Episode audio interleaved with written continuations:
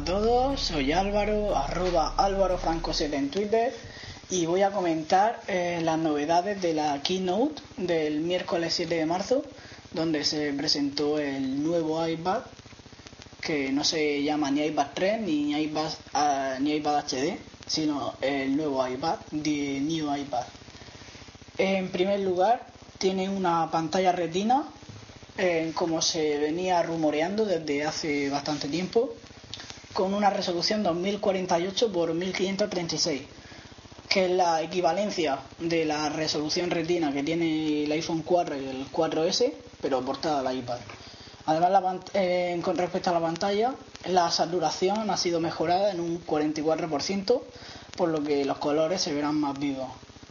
Em, además posee un chip A5X diseñado por Apple de, doble núcleo y un chip gráfico de cuatro núcleos para mejorar el tema de los juegos y tal.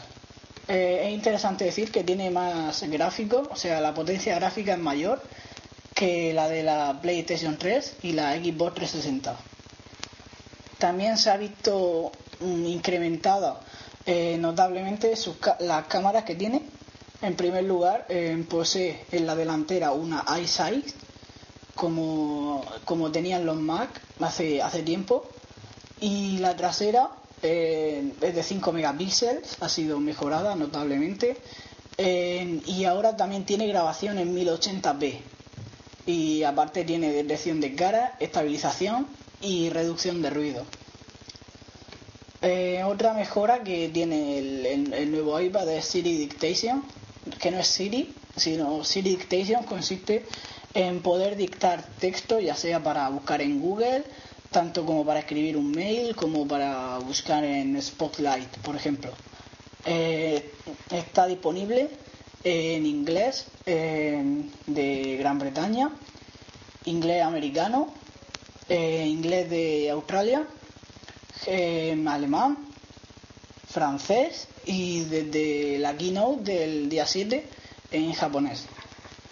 También tiene tecnología 4G LTE de hasta 73 megas por segundo, eh, sucediendo a la HSPA Plus que tenía 21 y la HSPA que tenía 7,2 megas por segundo.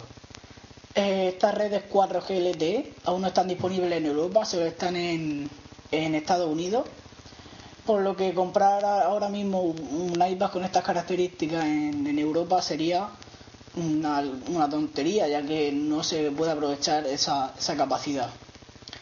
Las horas de batería se han, se han igualado, tiene 10 horas de batería por, por Wi-Fi y 9 tanto por 3G como por 4G LTE. Es ligeramente más gordo en cuanto a grosor, ya que tiene 9,4 milímetros con respecto a los 0,88 milímetros, eh, perdón, 9,4 milímetros con respecto a los 8,88 milímetros del iPad 2. Y también tiene la posibilidad de hacer personal host, en hotspot. Esto permite poder compartir tu red 3G o 4G con hasta 5 dispositivos Wi-Fi, como puede ser un Mac, un otro iPad, un iPhone, un iPod o cualquier otro dispositivo que tenga recepción Wi-Fi. Este iPad también estará disponible en blanco y negro, como el anterior, y estará disponible a partir del día 16 en Estados Unidos, Canadá, Reino Unido, Francia, Alemania, Suiza, Japón, Hong Kong, en Singapur y Australia y a partir del día 23 en Austria, Bélgica, Bulgaria, República Checa, Dinamarca, Finlandia, Grecia, Hungría, Islandia, en Italia, Liechtenstein, Luxemburgo, Macao, México, eh, Nueva Zelanda, Polonia, Portugal, Puerto Rico, Rumanía, Eslovaquia, Eslovenia, en Suiza y España. El día 23 estará disponible en todos esos países y en España también. También se presentó en la keynote eh, el nuevo Apple TV, que no es para nada el, Apple TV rumoreado, la iTV de Apple, sino que han mejorado la, interfaz gráfica con la nueva actualización, la 5.1, y han mejorado también la calidad, ya que ahora puede reproducir vídeo en 1080p. Eh, también han bajado el precio en Europa, ya que en vez de 119 euros está disponible por 109 euros en el Apple Store a partir del día 16. O no, a partir del día 23 en España. Además, también se ha lanzado iOS 5.1 para, los, para el iPad 1, iPad 2, el nuevo iPad cuando, cuando salga ya lo traerá de, de serie, el iPhone 3GS, el iPhone 4, el iPhone 4S, el iPod de tercera, generación y el iPod Touch de cuarta generación. Eh, incluye una serie de, características como en compatibilidad de Siri con japonés, como he dicho antes.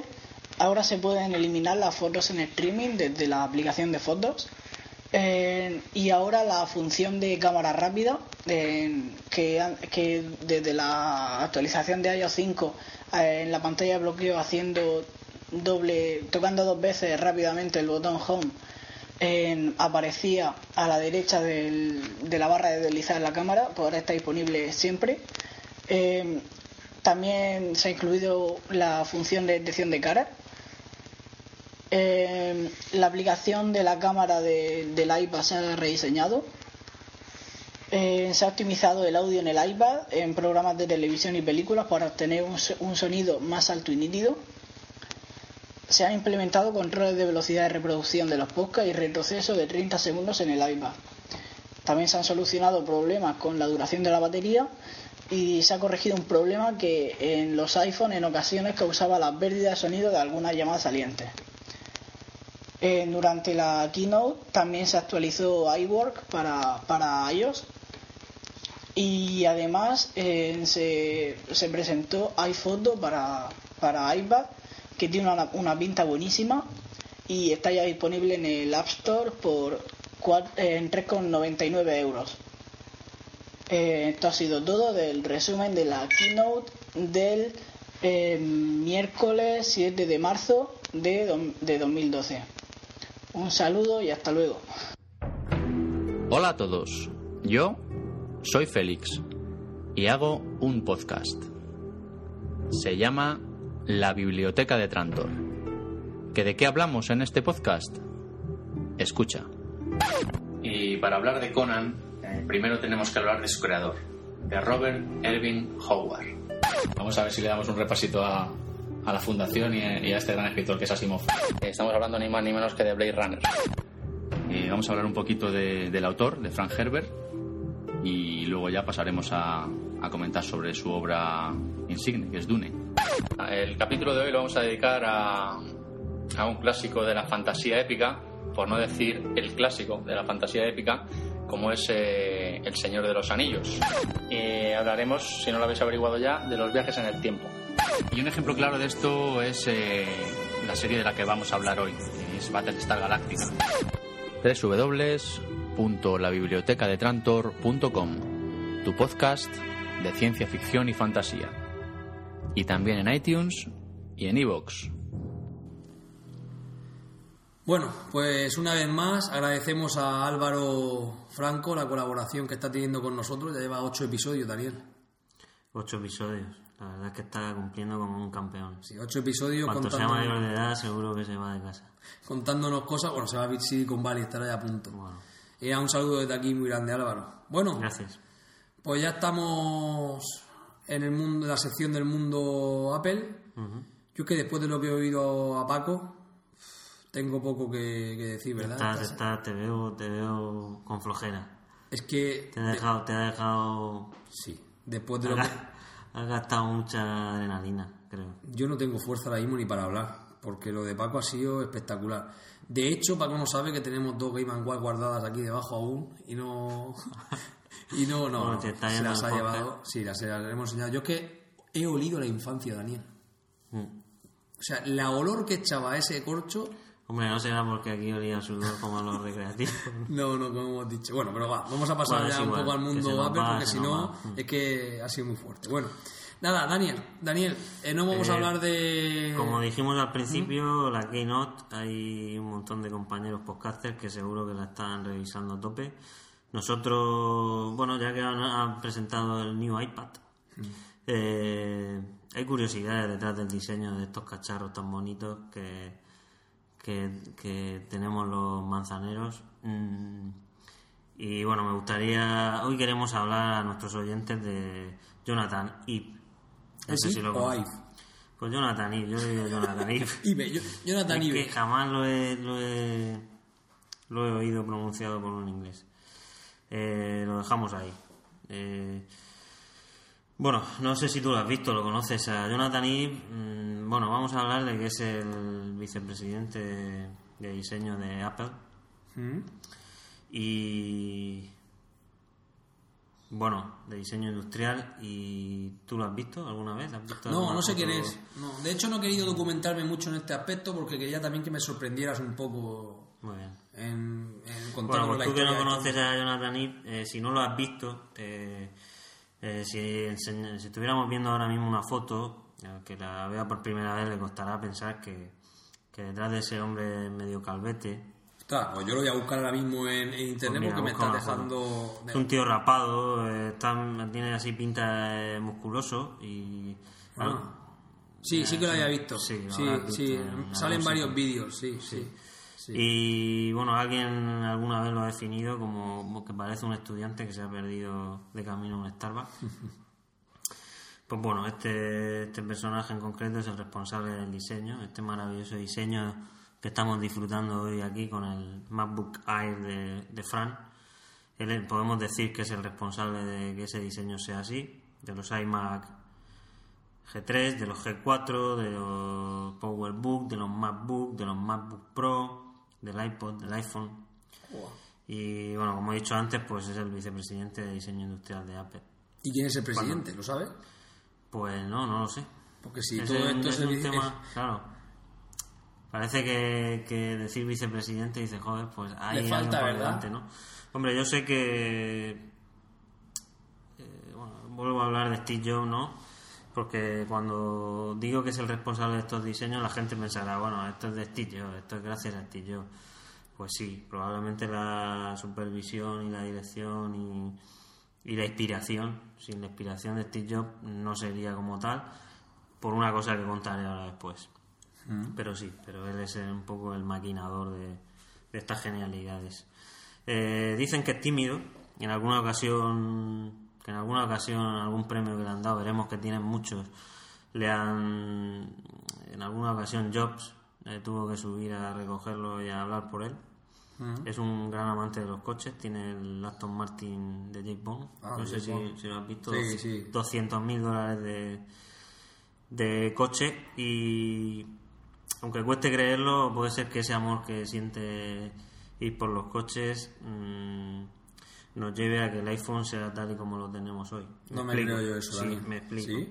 ¿Sí? porque este hombre le gustan tanto los coches que es por eso, por esa razón por la que por la que acabó estudiando en la diseño industrial de, automóviles. Yo he leído en algún libro que él eh, dice que no acabó con los coches porque cuando estaba diseñando en las clases oía a sus compañeros que estaban rum, rum, haciendo ruido de coche, eh, derrapando. y dijo que a él no le, no le gustaba, no le gustó esa experiencia, parece ser. Y, y bueno, se pasó al, al de aparatos electrónicos y que ahí no hacían pi, pi, pi, ¿no? Ahí, no, hacían sonidos ya. serían más normales, no sé los frikis que tendría de... El caso es que al final tiene su Aston Martin de 200 mil dólares y, y bueno, es uno de los diseñadores más industriales más aclamados del mundo. Eh, cuenta un compañero, él, bueno, es un diseñador, voy a explicar que es de Inglaterra, que nació en Londres, en en Chingford, es una zona de Londres, yo no la conozco, la podéis visitar por Google Maps. Y bueno, se crió en Stanfordshire y estudió, en donde he dicho, en la Newcastle Polytechnic. Mm, ¿Qué ocurre? Que, que ya ahí empezó a coger fama. Comenta uno de sus compañeros, dice que entró a la habitación cuando estaban haciendo el proyecto final de carrera y se quedó totalmente alucinado porque tenía mm, cientos de prototipos de su trabajo de final de carrera. Cuando, ¿Cientos? Cientos. O sea, no tenía ni uno, ni dos, ni cuatro, ni cinco, que es lo que solían hacer. Estamos hablando de, pues no sé, unas pruebas que harán ellos en, poliéster o polietileno o cosas así con lo que trabajan ellos y se hacen las... ¿O miniaturas? Sí, modelos, maquetas, probablemente casi reales. En este caso era un micrófono, que fue su trabajo de final de carrera, que era para comunicarse, era para los maestros, para que se pudieran comunicar mejor con los niños con problemas de audición. Y el, el compañero dice que nunca había visto nada igual. O sea, que tanta vuelta a una cosa para que acabara siendo perfecta, eso no lo conocía. Y ese amor por los prototipos, pues tú qué crees, Frank, que sea... Claro. ¿Se demuestra en Apple o parece yo, que sí, no? Yo eh, no sé si, lo digo siempre, cuando abro un MacBook Air o cuando me siento delante de mi Mac o abro un iPad, es que Luego voy al trabajo y cojo el PC y sinceramente es que no, no hay color. Pero sí que hay una cosa, has dicho una cosa que me ha llamado mucho la atención, que es que ese amor por lo que las cosas sean perfectas, o el enfoque simple para conseguir que sea perfecto. Sí, sí, eso es. Mm, por eso se pudo llevar bien. con Steve Jobs. O bueno, ahora me contarás mm. si se llevaba bien, se llevaba mal o. No, se llevaba bien, vamos, mm. imagino. Eh, bueno, al final, en esa época estudiantil, terminó ganando el premio al mejor diseño de alumno de la Royal Society Arts. Lo ganó, lo ganó una vez, lo ganó dos veces. La primera fue por un diseño de un cajero automático. Madre mía. Que lo encargó el que patrocina ese concurso. Mm, y eso es lo que le dio, o sea, el premio le dio unas prácticas en, al otro lado del charco, ¿no? Ah. Entonces, gracias a ese premio, él voló a, a Connecticut y a una empresa que se llama Stanford. Y entonces allí, pues como haría cualquier persona inteligente, él aprovechó para darse una vuelta por Silicon Valley. Mm. Eh, viendo los precios que se mueven por allí, los sueldos, ¿no? Que vimos en, nuestros primeros capítulos. Cualquiera no se mueve. Pues mira, dice eh, un diseñador de allí que se llama Robert Branner, que es del Lunar Design, se asombró mucho cuando apareció Ivy y le llevó un, un, teléfono con, con, forma de interrogación. Sí. Y, y, bueno, ahí pienso yo ya que se la gastaba ya con los teléfonos. O sea, pienso que parte de esa. Joder, pues, parte de ese experimento que hizo, porque Branner dice. O sea, que, que le pareció. O sea, le pareció sorprendente cómo estaban.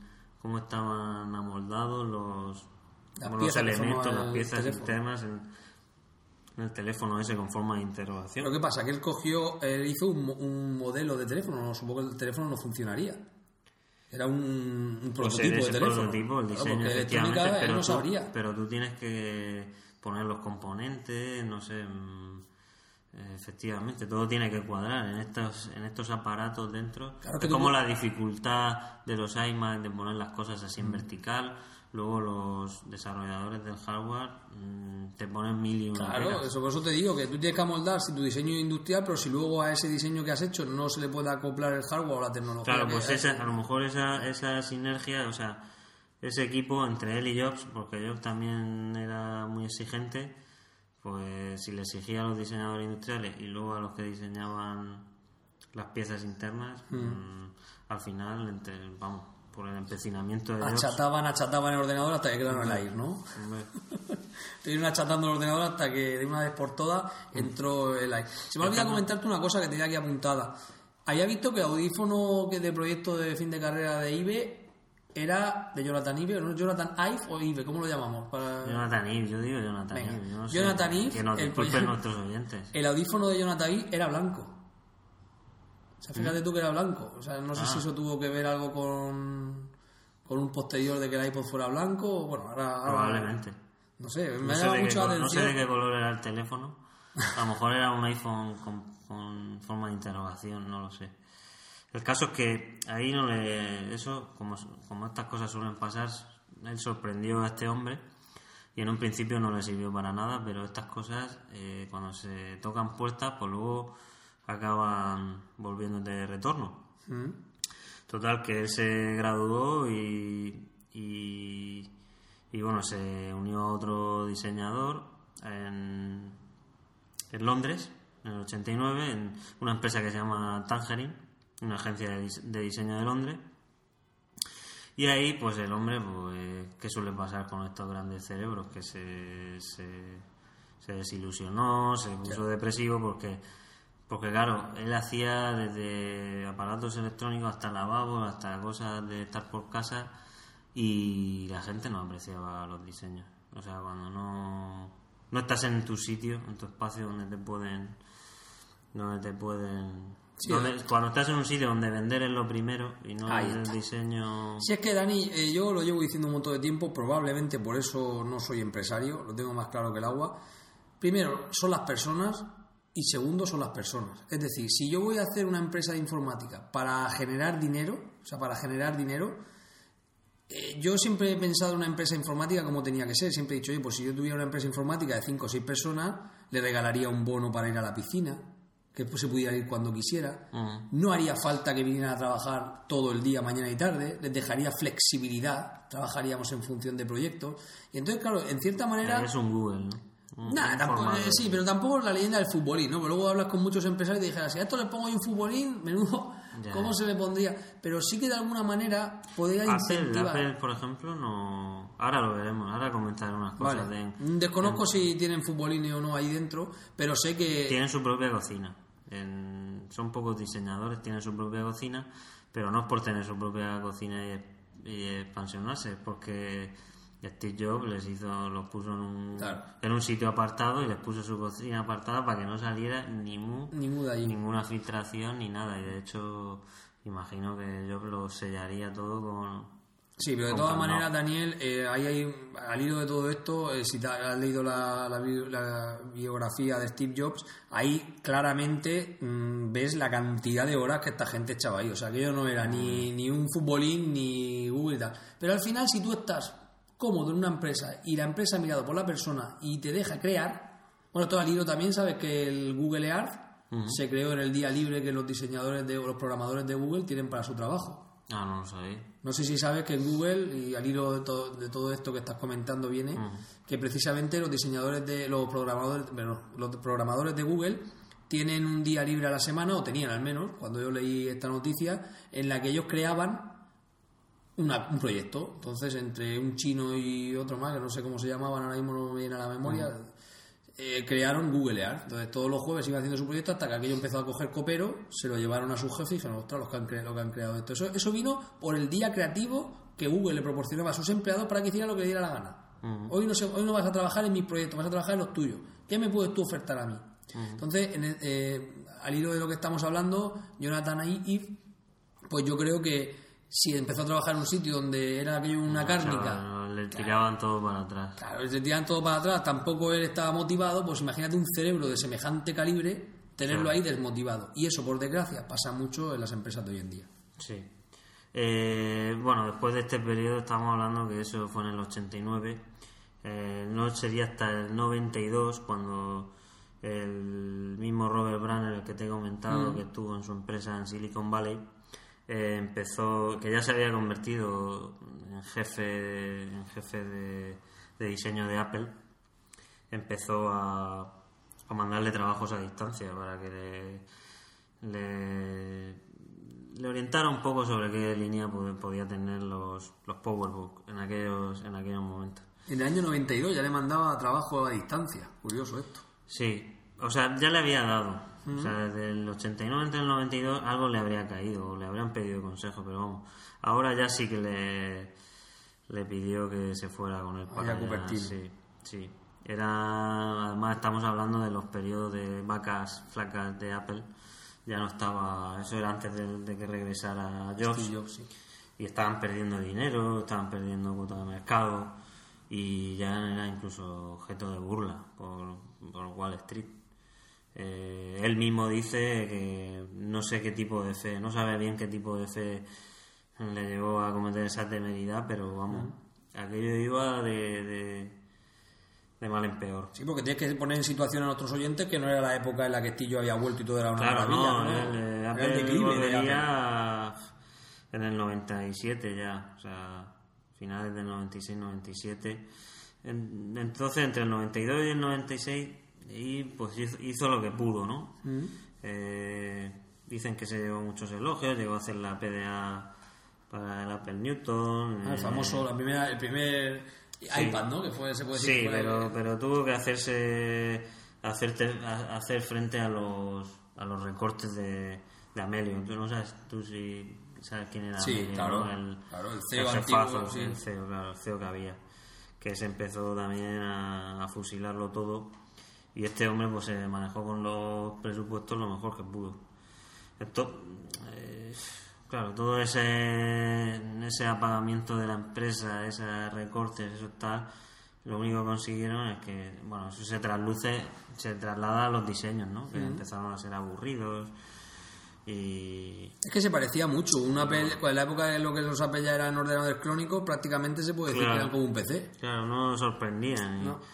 Pero bueno, este hombre tenía, tenía un espíritu de lucha y, y se empecinó en que en que encontrarían la manera de diseñar cosas chulas para, para Apple. Un compañero suyo dice que, que bueno, que si él no hubiera sabido que iban a conseguir hacer lo que lo que han conseguido, ninguno de ellos, ¿sabes? También era un poco el estandarte sí. de ahí del grupo de diseño.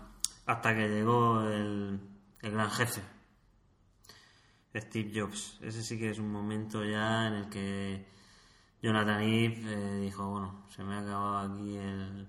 Porque Steve Jobs llamó a dos o tres más. Llamó a Richard Shepard, que estaba en la IBM, y diseñó el, sí, gente nueva, portátil. A Giorgetto Giuliano, por aquí, un, otro, un diseñador, un arquitecto diseñador muy famoso, Torres Sochas. Bueno, son temas que que claro, si tú estás en una empresa y llaman a lo mejor del mundo, porque Steve Jobs, una de las cosas que tiene es que se rodea de lo mejor y buscaría lo mejor. Entonces este chico pues pensó que se tenía los días contados. ¿Qué pasa? Que, que hay un punto de inflexión. Cuando Jobs entró a, a la sala de prototipos, los que Abe no había conseguido sacar para adelante y, y dijo, ¿esto qué es? ¿Cómo puede estar esto aquí? Y entonces los cogió y se lo llevó a un sitio aparte, a un campus aparte, la metodología Jobs. Mm, se apartó ya y... Los apartó y, y sacó los prototipos que... Fíjate tú, a lo mejor ya tenían diseñado algún prototipo de iPhone de, no me cabe la menor no me cabe la menor duda. Si, si Jonathan era como era estaba claro que él ya tendría en mente muchas cosas. Hombre lo que pasa es que también la tecnología estamos hablando de hace yo qué sé, del año 95, del 90 al 2000, por ejemplo, son, esos son 10 años en la que la tecnología también evolucionó mucho. Entonces, claro, los prototipos que tú tuvieras en la cabeza también tenían que adecuarse a la tecnología que había entonces. entonces no es... Claro, entonces ya ahí, bueno, no, no me voy a extender mucho más, pero bueno, a partir de ahí ya empezó codo codo con Jobs y hay muchas curiosidades. Por ejemplo, eh, no sé, para los iMac que sacaron estos de color. Sí, ¿vale? lo primero que sacó Steve Jobs. Lo que sacó Steve Jobs. Eh, cuentan que se encerraron en una, en una fábrica de golosinas para ver la, los colores de las gelatinas y todo eso para conseguir esos efectos. Que fue un golpe eh, demoledor, ¿eh? Cuando, cuando irrumpieron, irrumpieron con ese nuevo iMac, el nuevo iMac fue no, eso fue ya... Entrar por la puerta grande a las casas. Yo sigo enamorado de ese ordenador. O sea, yo lo veo y digo, es que cómo se le ocurrió en aquella época, estamos hablando del año 97, 98, cómo se le ocurrieron lanzar esa, esa gama de colores. Y claro, ahí seguramente Jonathan tuvo mucho que ver. Pues sí, en este aspecto sí, eso es, fíjate, eso, mm, cómo se encierran ahí, ahora, eh, por eso lo he tuiteado, en este caso, mm, ¿qué tiene que decir? ¿Qué, qué, qué ¿Qué puede hacer un diseñador, para, por ejemplo, para el iPad? ¿Por qué el iPad es como es hoy? Pues esa es otra curiosidad, porque eh, Jonathan Ive se fue a Japón a, hablar con un fabricante de katanas para, para ver la flexibilidad del, ¿De katanas? sí, de katanas japonesas. Mm.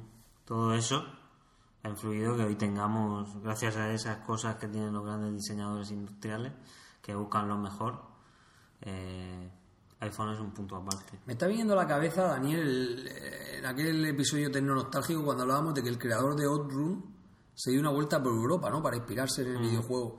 Ahora me estás hablando de esto. Creo que, aquí sí que habría que hacer un paréntesis y, yo creo que hay mucho paralelismo entre la cantidad de cosas que se diseñan chulas por haber experimentado eso, eh, haber visto cosas viajando. O sea, hay gente que dice, no, yo, hago como Descartes, no, me encierro en mi, en mi despacho y ahí, ahí está. yo conozco a un famoso redactor de Heineken que había que sacar una campaña, no sabían por dónde hacerlo, las ventas de Heineken de capa caída también y estuvo, o sea, desapareció ocho semanas. Desapareció ocho semanas y se fue a viajar por el mundo. Claro.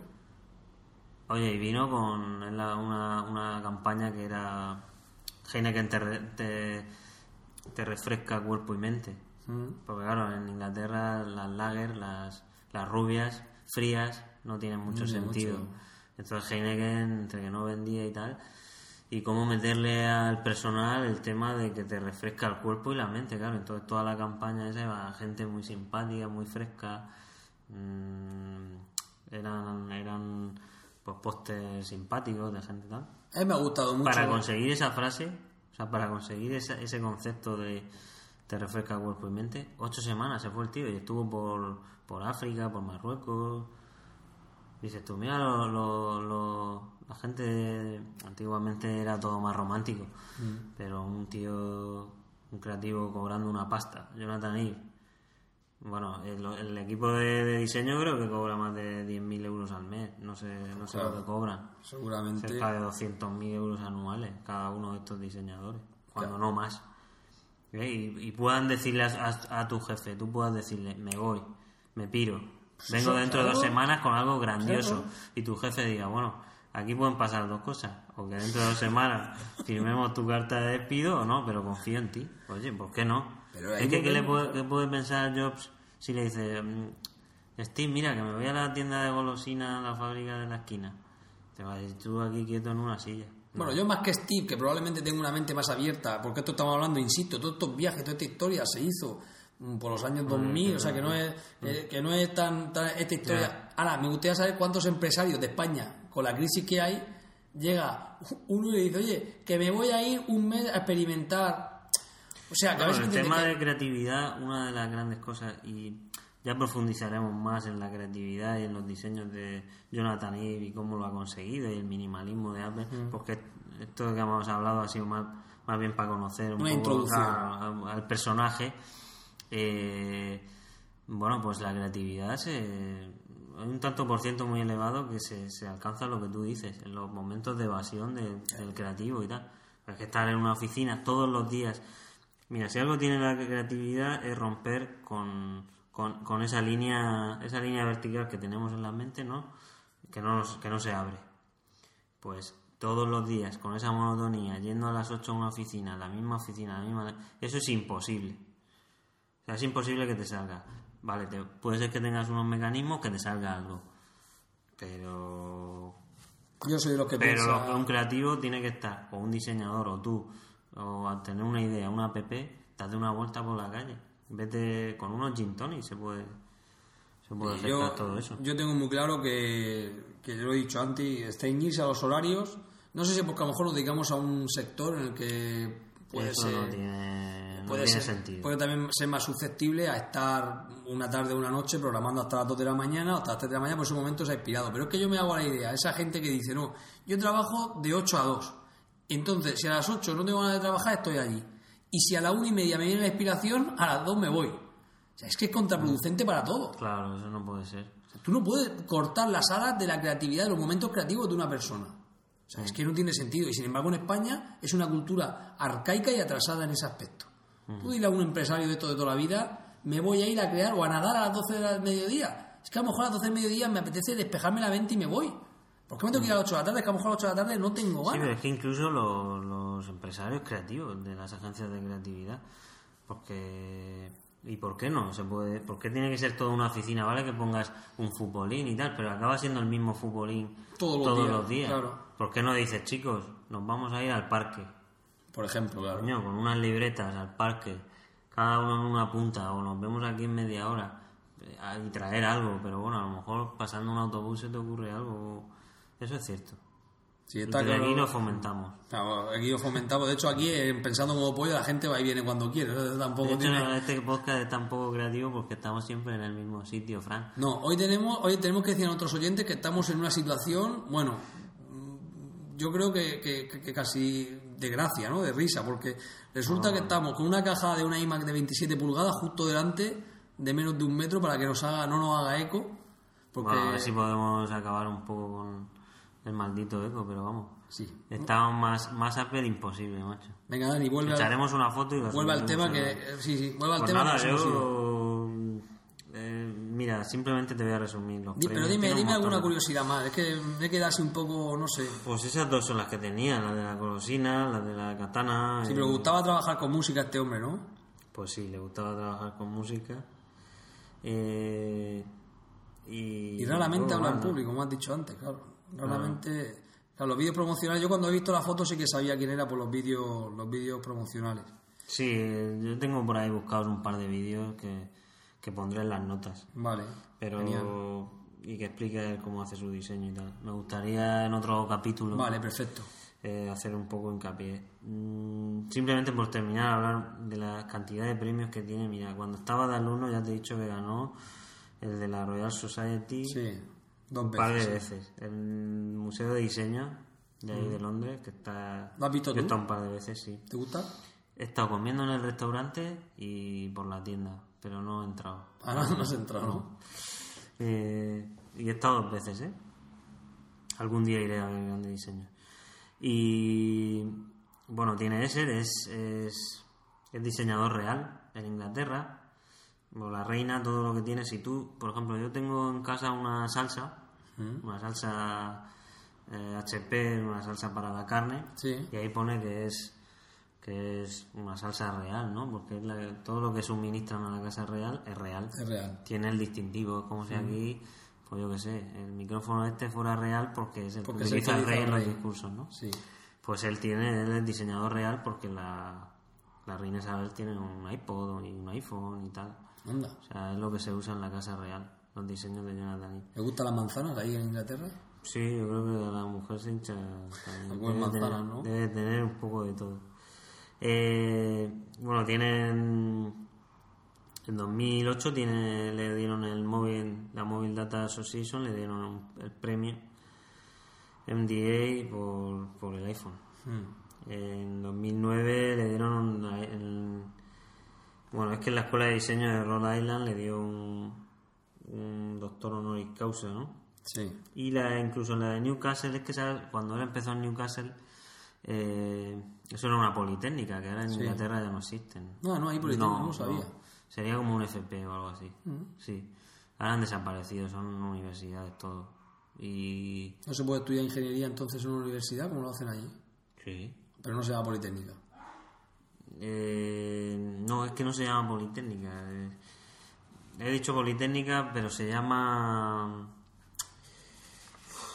No, es que era, no, es que, es que lo sé, porque es eh, no existen, no existen ahora. Me lo, han, comentado un, amigo inglés que, lo que hemos estado hablando no existe.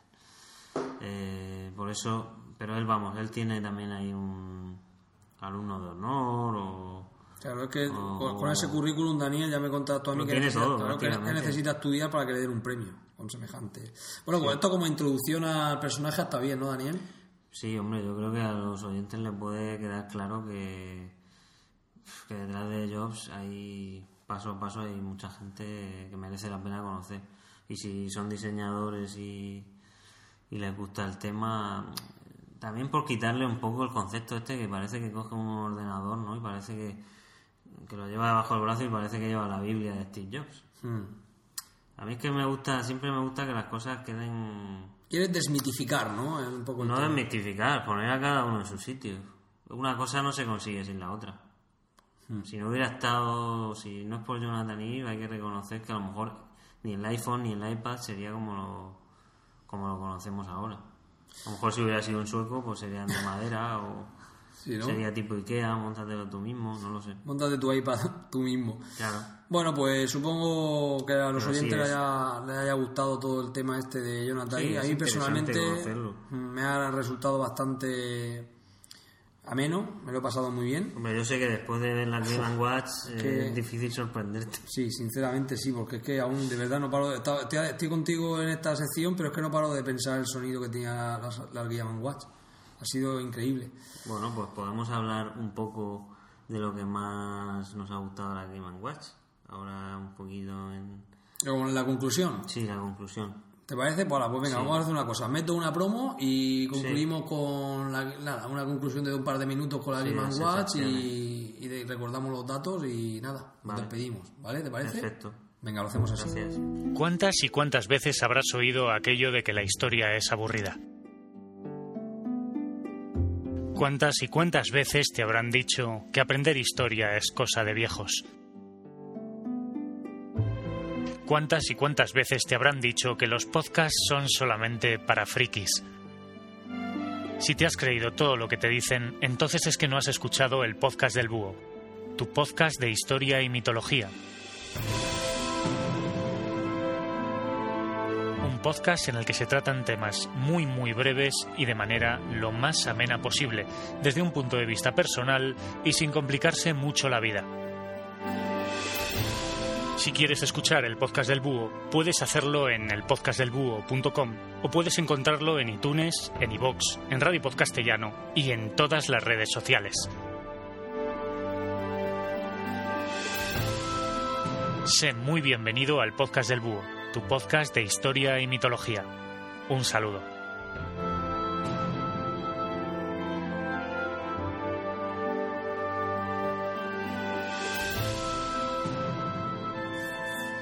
Bueno, pues nada, esto ha sido el episodio de hoy, Daniel. Pues ha sido increíble.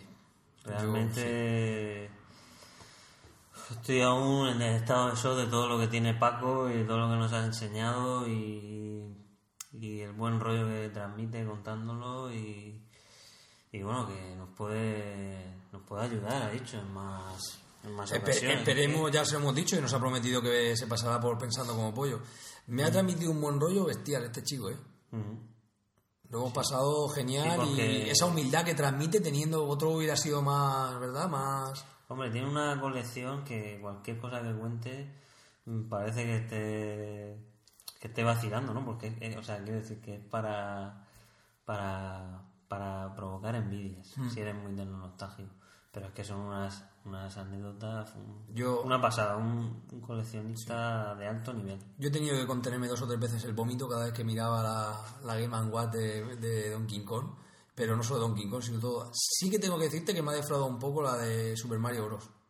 Porque yo me esperaba que siendo tan cara y tan buscada y tal, sí, fue divertida, pero yo me esperaba otra cosa más. Bueno, no tiene más que... Que el símbolo, creo que el símbolo, sí. Eh y luego el material que hemos visto que a nuestros oyentes le haremos llegar alguna foto pero que todo que, lo podamos lo podamos desmenuzar es que todo no se lo podemos poner Daniel y a los oyentes le decimos que hay una cantidad de material de prensa eso sí. con, con las muñecas con la de, la de que respiraba terror ¿no? Eh, decía que la muñeca de, una respiraba terror del gran auto como Gran Theft Auto sí, el Gran sí, o el GT. No, era, no, era, el GT, el GT, el Gran Turismo. Gran, Gran Turismo. Con unas zapatillas. Que de, nunca se De piloto. Zapatillas de piloto y.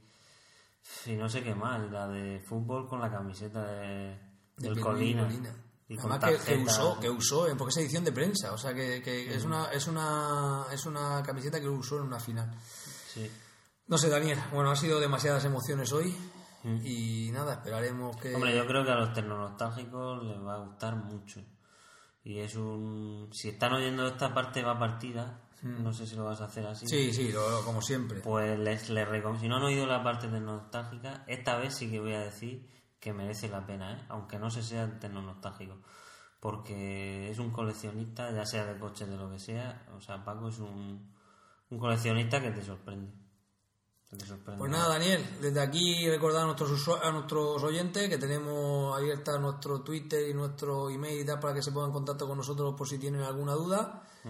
Y nada. Si tienen dudas del, Bueno, eso ya es de Paco. Eso ya es de Paco. Si tienen dudas más profundas de nah, materno nostálgico. ¿Ha valido la pena esperar este mes, eh, Daniel? Pues yo creo que sí. O sea, ha merecido mucho la pena. Hmm. Mucho la pena. En fin. Y el resultado yo creo que, que vamos, que está, que está a la altura. Pues nada, Daniel, lo dicho. Un punto de inflexión. Un punto de inflexión. Venga. Bueno, hasta la próxima.